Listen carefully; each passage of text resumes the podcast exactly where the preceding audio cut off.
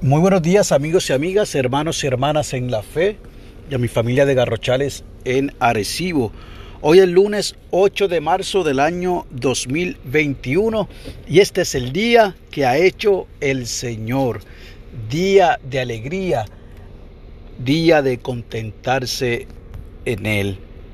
Y quiero felicitar a todas las mujeres en el Día Internacional de la Mujer Trabajadora Ruego al Señor que le dé las fuerzas necesarias porque ustedes en efecto son la fuerza que hace que este planeta pueda girar. Yo doy gracias al Señor por mi madre, por mi hermana, por mi esposa, por mis hijas, por mis tías, por mis abuelas, por las hermanas de la Iglesia Metodista El Calvario, de la Iglesia Metodista Salem y de la Iglesia Metodista La Roca y de todas y cada una de las mujeres que han ayudado a que este servidor forje su carácter. Así que damos gracias al Señor y las felicitamos en el día de hoy. La lectura del aposento alto para hoy nos llega desde Carolina del Norte en los Estados Unidos por la señora Mary Alice Potter y ha titulado la misma ¿Y ahora qué? en forma de pregunta ¿Y ahora qué? Nos invita a que leamos del profeta Isaías capítulo 40, los versos 26 al 31, y nos regala en efecto el verso 31 de ese capítulo 40, y leo la nueva versión internacional. Pero los que confían en el Señor renovarán sus fuerzas, volarán como las águilas, correrán y no se fatigarán, caminarán y no se cansarán.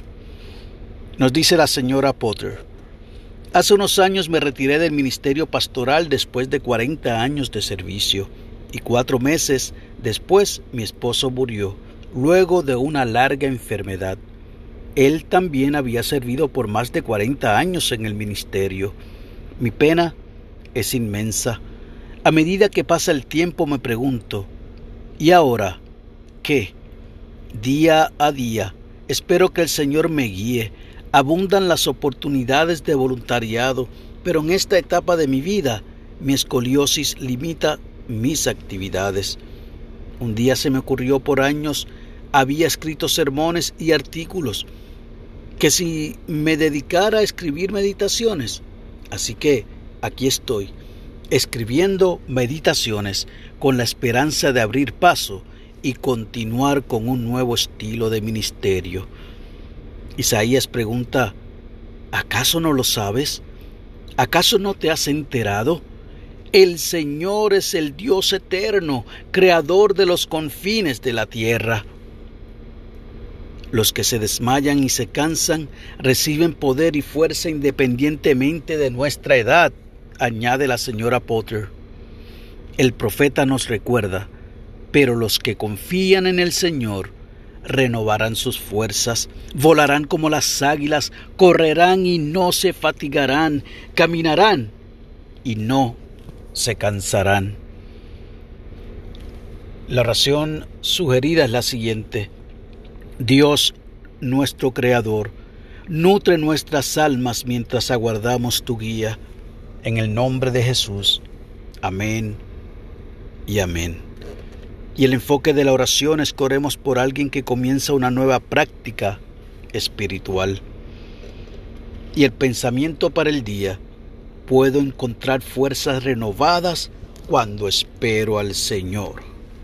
Amén y amén y amén a eso.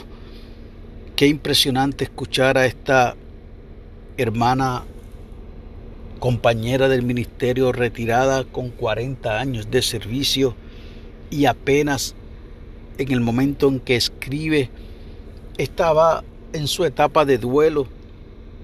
Y a pesar de lo difícil de esa situación, ella encontró que el Señor renovó sus fuerzas y ha podido entonces reencontrarse nuevamente con ella misma y luego de preguntarse de la manera que lo hizo, encontró qué había de suceder de ahora en adelante, en este caso de ese momento en adelante. ¿Y ahora qué?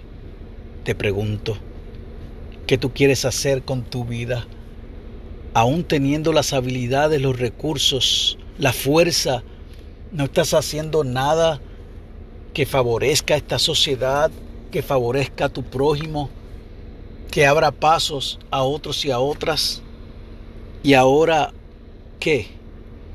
Te propongo que con la ayuda del Señor puedas encontrar las fuerzas renovadas en el Espíritu Santo del Señor, porque definitivamente los que confían en el Señor son los que renuevan sus fuerzas y podrán volar como las águilas y correrán y no se cansarán, no se fatigarán y podrán seguir caminando en el nombre de Jesús.